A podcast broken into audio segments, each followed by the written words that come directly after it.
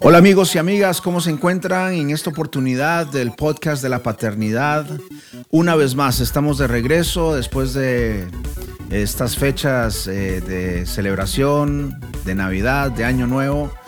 Eh, tomamos un, descanso aquí nosotros, eh, Víctor y yo. Pero ya, ya, ya es enero 2021, nuevo año, nuevos planes, nueva esperanza, nuevas oportunidades. Y aquí estamos con todos ustedes compartiendo un episodio más eh, de este podcast que nos ayuda, nos desafía y en algunas ocasiones a lo mejor nos incomoda en este tema de nuestro rol como padres. Pero es una alegría que hasta ahora en estos capítulos, en, en este proyecto que hemos comenzado, todos ustedes nos estén acompañando, todos ustedes este, estén escuchando y compartiendo este podcast. Muchas gracias por eso aquí les presento una vez más a mi amigo Víctor Soto. ¿Cómo estás, Víctor? Excelentemente, muchas gracias. Saludos a todos. Pues aquí estamos de regreso una vez más después de haber tenido eh, esta celebración de Navidad que, para mí en lo personal es una de las mejores épocas del año. La que yo más disfruto. Mi segunda ya viene por ahí, mi segunda época favorita, mi segunda este, época del año favorita, por ahí ya viene muy cerca. ¿Cuál es? Eh, ah, Valentine's. Lent, es este. Ah, ok. Cuaresma. Cuaresma, claro. Cuaresma, sí, Cuaresma, es mi segunda época favorita. Pero la, la primera es, es Navidad, porque bueno, desde niño siempre lo relacionaba con regalos, perdón, ¿verdad? Pero, y a veces no habían, pero como sea, yo me emocionaba nada más con saber de los regalos. Y pues sí, ya estamos aquí de regreso, muy contento de seguir uh, seguir participando en este proyecto y esperando que siempre sea de provecho tanto para nosotros como para, para los, ah, las personas que nos escuchan, ¿verdad? Claro, Víctor. Fíjate que hoy vamos a estar hablando del tema, amigos y amigas, el crecimiento de los hijos. El crecimiento de los hijos. Obviamente es obvio que eh, nuestros niños, nuestros hijos no van a quedarse bebés para toda la vida, aunque tal vez así lo quisiéramos nosotros. Pero no, físicamente ellos van creciendo, van cambiando.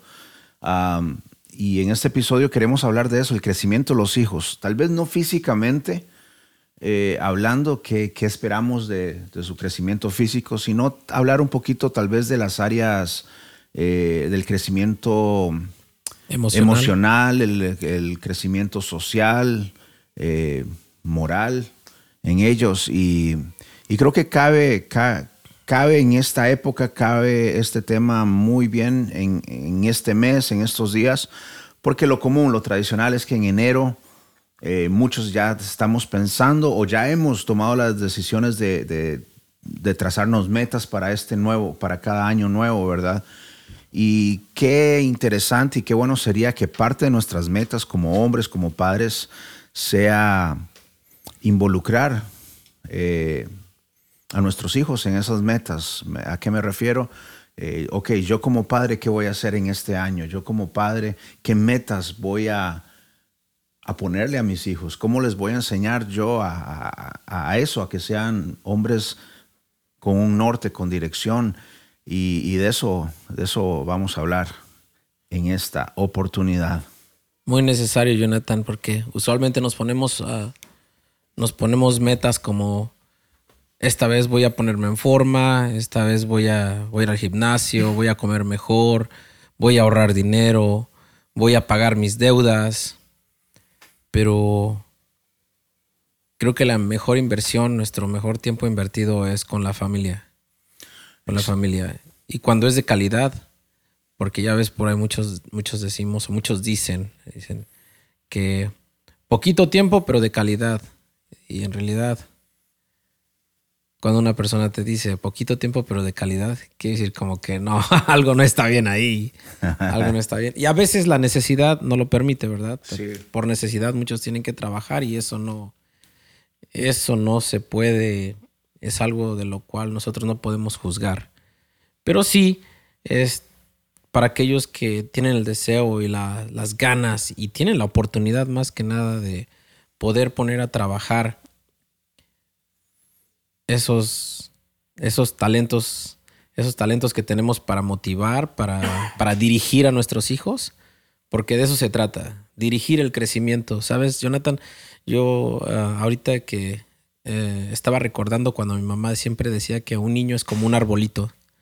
Tú has visto cuando plantan un arbolito chiquito, siempre se le pone un, un palo muy derecho para que el árbol crezca derecho.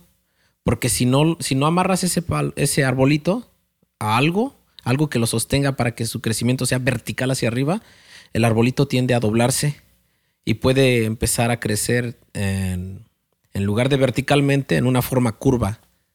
Y entonces ya cuando el árbol está grande va a ser muy difícil, va a ser muy difícil enderezarlo.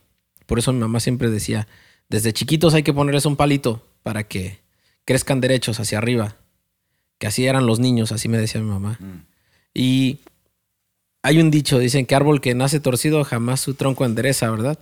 Lo bueno es que nosotros no somos árboles mm. y nosotros sí podemos enderezarnos. Claro, claro. Bueno, te tengo una pregunta, Víctor, y, esta pregunta también va para ustedes que nos están escuchando y pueden, no sé, si que gustan ponerle pausa al, podcast para pensar en la respuesta, pero yo creo que podemos arrancar el tema así, de esta forma. Y la pregunta para ti, Víctor, y bueno, para mí, y voy a ponerme a pensar en esto. ¿Qué meta que tus padres tenían para ti pudiste lograr? Que tal vez de niño te decían, no sé, algo, eh, cuando seas grande quiero que hagas esto, me gustaría verte así, me gustaría... ¿Qué metas tal vez ellos te pusieron y que pudiste lograr? Sin miedo a equivocarme, pensándolo, analizándolo, yo me atrevo a decir que, decían mis papás, que fuera un hombre trabajador, una persona de bien. Y me, me puedo jactar de que lo que yo hago lo hago honestamente. Lo que yo trabajo, lo que yo gano, lo gano honestamente. Y cuando yo puedo ayudar a alguien, lo hago. Si es materialmente o si es moralmente, me encanta. Y la satisfacción que recibo es enorme. Entonces creo que por ese lado me atrevería a decir que mis papás pueden estar tranquilos por eso. Quizá hubo años atrás cuando era más joven que, que esa ruta fue un poco errada. Pero hoy en día, hoy en día, hasta este 2021 donde estamos, yo te puedo decir que los últimos cinco o seis años, no, ocho años casi, ocho años ya que me atrevería a decir que, que creo que mis papás pueden estar tranquilos. Qué bien. En mi caso, estoy, estoy recordando y tal vez sea lo más sencillo, pero ellos me decían, hey, yo quiero que termines tus estudios, tú te gradúes de la, por lo menos del colegio, de, la secundaria. y sí, lo pude, lo pude hacer. pude este, graduarme de la secundaria, ir a al college, a la universidad y, y creo que ese aspecto eh, bueno, por lo menos para poner un ejemplo de, de, esas metas que mis padres tenían y que pudimos cumplir. Imagino que también ellos sienten esa satisfacción al ver que su hijo logró una de esas metas que ellos tanto anhelaban. ¿no? Es una satisfacción para un papá ver que el hijo tiene logros y más los logros que como papá esperas. Imagino que es una satisfacción tanto para ellos como para ti. Sí, sí, claro, es, es bonito porque esas metas este, uno a través del logro de esas metas, pues uno los honra. Claro. Honrar a nuestros padres. Este. ¿Y cómo te sentiste? ¿O cómo te has sentido? Creo que ya lo, ya, lo, ya, ya lo contestaste, pero ¿cómo te sentiste al ver, o cómo te sientes al ver que cumpliste esa meta? Que llegaste a tal vez a cumplirle ese sueño a tus padres. Bueno, honestamente nunca me había puesto a analizarlo así de que solo sé que me da mucha satisfacción el poder, el poder ser un instrumento de ayuda para los demás. Me da mucha satisfacción a mí, pero en realidad nunca me había puesto a pensar eh, detenidamente en eso. Mm, pues yo creo que esa es la palabra. Me siento muy satisfecho muy Claro, satisfecho. claro, eso se vale. Y sobre todo, como tú lo acabas de decir, honrar, honrar todo lo, el sacrificio o todo lo que mis padres hicieron para que, para que el árbol pudiese crecer derecho.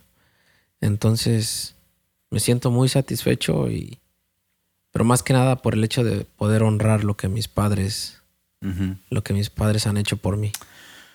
Ok, esta otra pregunta es más difícil.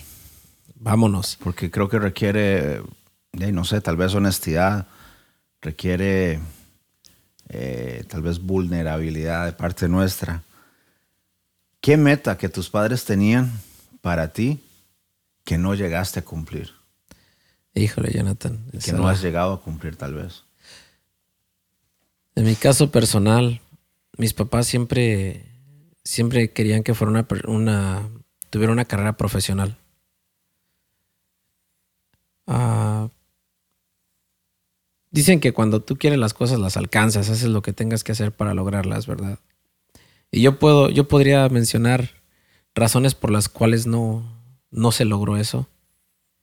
Y bueno, una de ellas es porque estaba joven, inmaduro, no tenía dirección. Yo salí de mi casa cuando tenía 17 años. Es cuando dejé el nido y empecé a vivir por mi propia cuenta, casi a trabajar. O sea, estaba yo lejos de, de- lejos de la casa, en otro país. Fue cuando llegué aquí. Entonces, este, saliendo de lo que es la preparatoria, me dedico a trabajar, trabajar, trabajar, trabajar, trabajar y trabajar. Entonces se me el estudio queda a un lado. Cuando supuestamente yo venía a trabajar para poder regresar a estudiar a la universidad. Y pero aquí hubo un cambio de planes, las cosas no resultaron así y eso es lo que eso es algo que que todavía sí sí me duele porque yo sé que mis papás hicieron mucho sacrificio para que nosotros ah, ah, termináramos primaria, secundaria, preparatoria pero sí no pude, no pude realizarme profesionalmente como a ellos les hubiese gustado por ese lado. Pero nunca es tarde, todavía hay muchos sueños, muchos anhelos en mi corazón que, que estoy seguro que van a llegar. Claro. Creo que, creo que ya lo contestaste, pero la segunda pregunta era, ¿y cómo te sientes al ver que no cumpliste esa meta? Es más un... No es decepción, Jonathan, Ajá. pero sí es un sentimiento como de tristeza. Ok. Y más cuando tú ves el sacrificio que tus padres hacen, cuando ves que, que carecemos de, de, de medios para, para poder pagar, para poder sustentar una educación, entonces este me da un poco de tristeza y claro, pero no lo ves ya hasta que llegas a una edad adulta, ¿verdad? Claro. Hasta que la neurona ya maduró. Sí, sí, uno llega a apreciar todas esas cosas Claro. ya de adulto. Eh, ¿Por qué estas preguntas?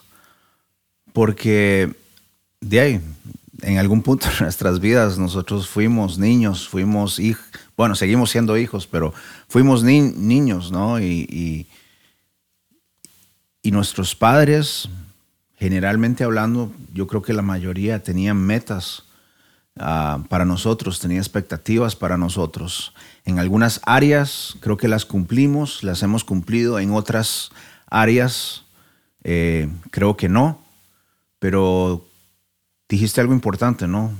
Todavía o aún no es demasiado tarde, ¿no? Mientras que haya vida, creo que hay, hay ¿qué dicen? Esperanza, hay, Claro. se pueden eh, hacer cambios, se pueden, este, se puede cambiar rumbo, dirección, este, etcétera, etcétera, ¿no? Entonces, ahora nosotros estamos en otra etapa, en otra faceta en nuestras vidas que estamos eh,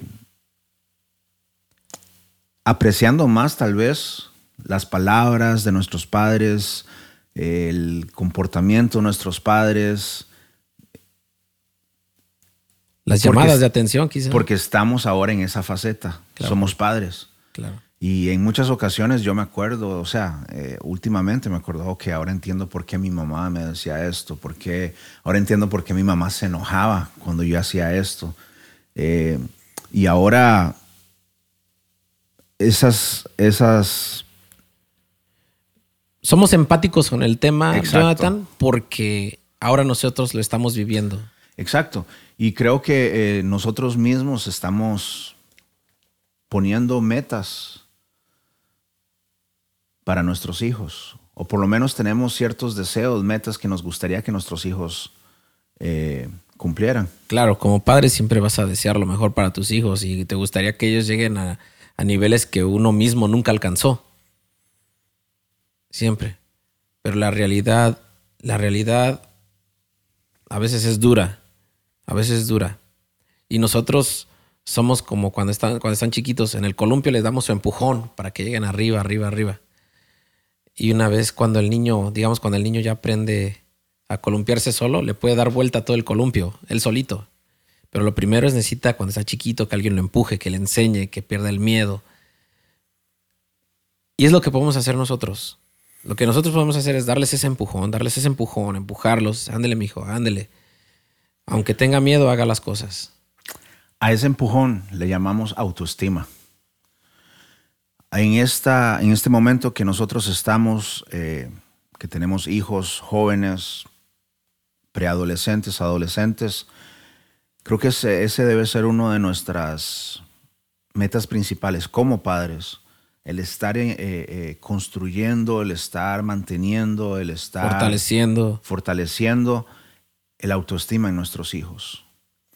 Porque ese es el empujón que los va a llevar a alcanzar las metas que tal vez nosotros les pongamos o los motivemos, pero tal vez eh, también es ese empujón que los va a llevar a alcanzar metas también que ni nosotros como padres nos imaginamos que ellos pueden llegar a alcanzar.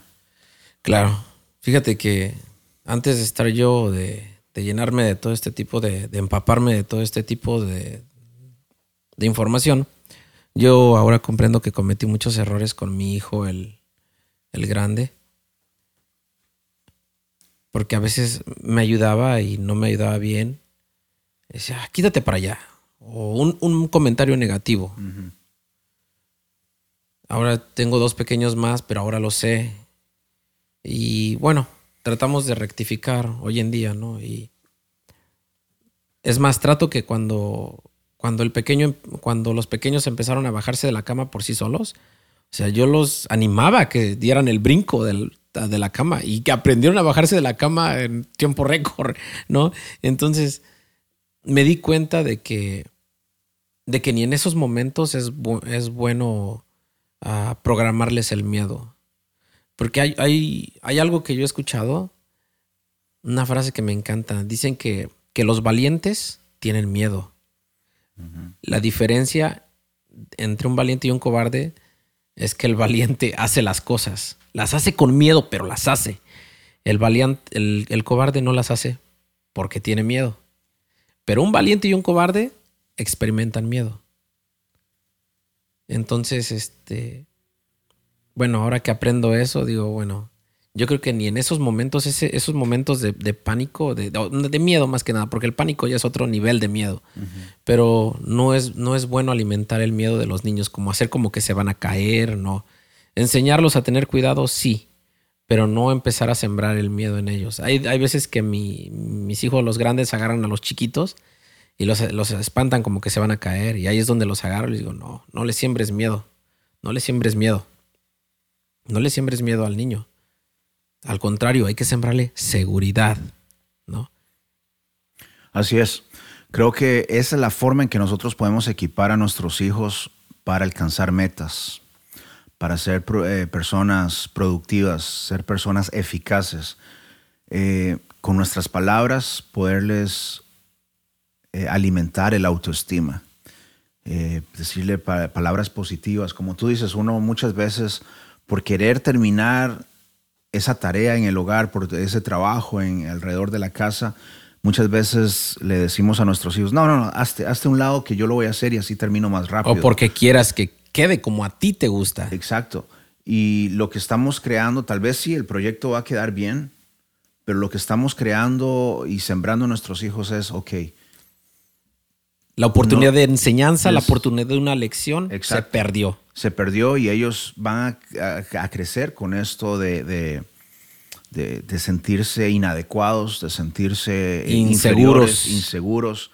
No, mejor no hago, no abrazo esto nuevo porque uno no sé, no tengo experiencia y me puedo equivocar. Y, fíjate lo que acabo de leer en un libro, un, libro buenísimo.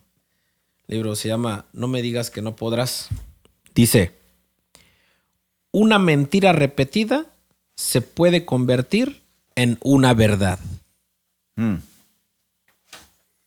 Imagínate, si ese niño se repite, yo no puedo, siempre la riego, todo se me cae, todo pierdo, todo rompo, una mentira repetida se puede convertir en una realidad.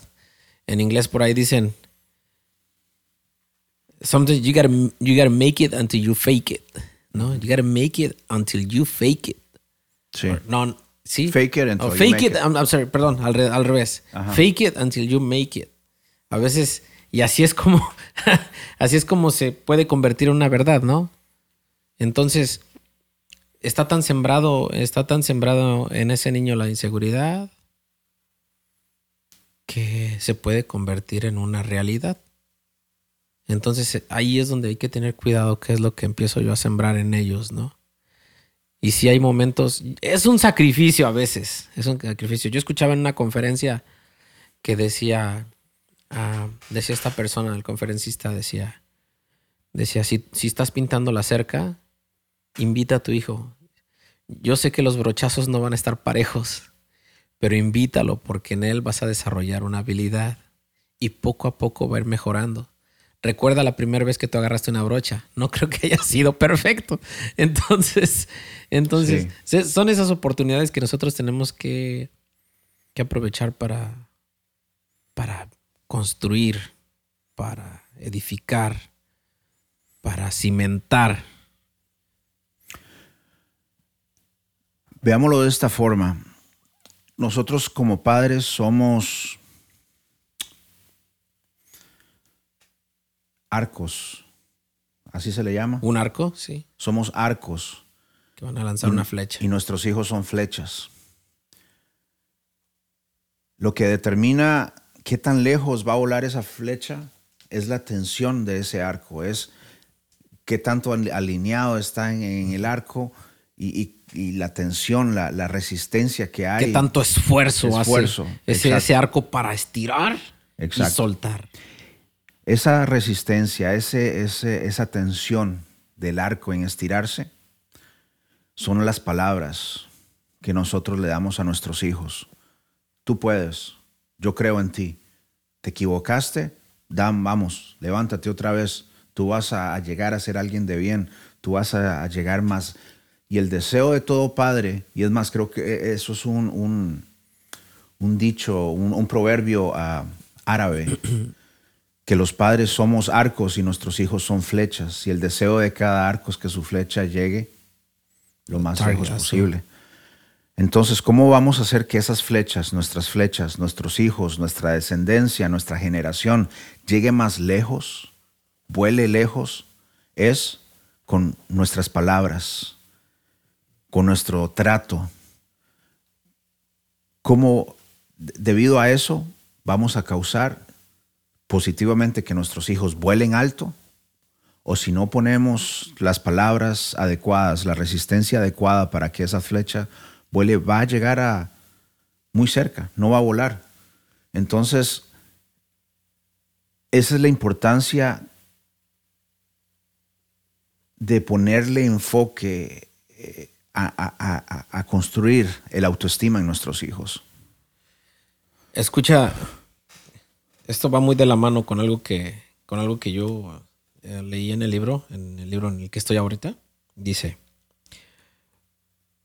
lo que contribuye a un debilitamiento de una sana autoconcepción de sí mismo, una cantidad de burlas recibidas desde la niñez y o defectos que sin darnos cuenta esas voces van creciendo lentamente en nuestro interior y empezamos a compararnos con todo mundo, sintiéndonos, sintiéndonos inferiores a los demás.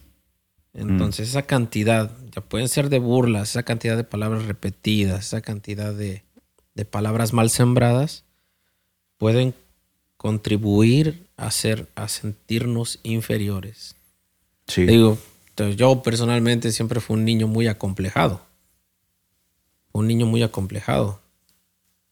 Ya llegó una edad en la que me empiezo me, me empiezo a conocer yo mismo, empiezo a ver desde dónde viene mi desde qué trasfondo tiene todo esto y bueno, pues empiezo a trabajar en eso. Y hoy en día pues puedo estar enfrente de este micrófono y compartirlo, ¿verdad? Eran cosas que yo no podía ni compartir porque si yo empezaba a hablar de eso yo hasta lloraba. Entonces, es algo que, una vez más, ah, lo bueno es que no somos árboles y nosotros sí podemos enderezar ese, ese tronco, ¿no? Claro. Así es. Entonces el tema de, esta, de este episodio es eso. Estar conscientes del crecimiento de nuestros hijos, pero más que todo, por lo menos en este episodio, estar consciente del crecimiento de la autoestima de nuestros hijos. Ah, y tener presente que nuestras palabras, nuestra influencia, Claro. nuestra forma de tratarlos eh, van a determinar qué tan lejos ellos lleguen, cuántas metas cumplan, ya sea nuestras propias metas, eh, o, eh, que les pongamos, mira, quiero que termines la high school, quiero que termines eh, la universidad, y aún va a determinar qué metas personales ellos lleguen a cumplir. Tenemos, en otras palabras, no sé si para ir resumiendo o para centrar, el autoestima de nuestros hijos es construido de una manera simple, para ponerlo de una manera simple, a través de nuestras palabras, de, nuestros, de, de nuestra influencia positiva en ellos, como Claro. padres sobre ellos. Eso sería una. Eso sería una herencia de excelencia que un padre podría dejar a su hijo. Porque a veces nos preocupamos por dejarles en- materialmente. Nos sacamos la vida trabajando por hacer y, y- obtener y acumular. Lo material se puede perder, pero este tipo de enseñanzas jamás, siempre, nunca van a perecer. Lo material puede, se puede perder, pero estas enseñanzas no van a perecer. Así es, amigos y amigas. Este, espero que este episodio por lo menos haya despertado eh, interés en este tema de cómo eh, desarrollar el autoestima en nuestros hijos, cómo ser mejores padres en esa área. Eh, obviamente en cada episodio no pretendemos tocar todo el tema eh, porque es un tema va- muy vasto, muy extenso, muy profundo, pero por lo menos el propósito es que mientras que tú vayas manejando al trabajo, tal vez estés en el gimnasio escuchando este podcast, por, por lo menos te haga considerar, pensar eh, estos temas. Ok, creo que necesito aprender acerca de la autoestima en mis hijos. ¿Sabes qué? Creo que sí, creo que soy muy tosco, muy áspero con mis hijos. Creo que la forma de, yo responderle a mis hijos es un poco eh, brusca y creo que eso está afectando la autoestima.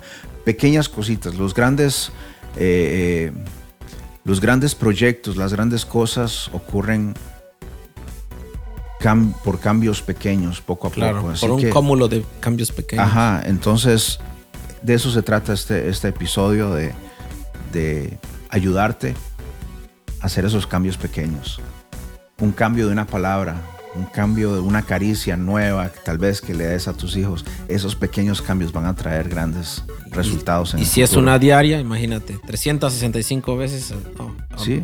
300, es- al final de un año seríamos 365 veces mejores de lo del año pasado. Así es. Bueno amigos, nos despedimos por esta ocasión. Queremos pedirle que compartan este, este podcast, este episodio. Si no te has suscrito, si no te has este, marcado subscribe o follow eh, o seguir este podcast, háganlo. Eso nos ayuda también a nosotros a ver este, de quiénes eh, nos están escuchando, de qué ciudades. tanta nos audiencia? Ajá. Cuánta audiencia y eso nos ayuda, nos ayuda, tanto a- a- nos anima, pero también nos da una, una idea, ok, creo que Eh, nos están escuchando mucho de México, nos están escuchando mucho de Dallas, de diferentes partes del país. Y también quiero recordarles que este podcast está siendo patrocinado o es parte de la escuela Lumen, Lumen Education, eh, establecida aquí en Dallas, Texas, donde ofrecemos diferentes programas para, para, niños, para familias. Eh, queremos invitarlo a que visite también esa página y pueda enterarse de todas las cosas que podemos este, ofrecerles a su familia y a su comunidad. Eh, puede visitarnos en la página lumeneducation.org. Bueno, nos vemos a la próxima. Estaremos hablando de otro tema de interés. Y bueno, nos vemos. Hasta la próxima. Chao.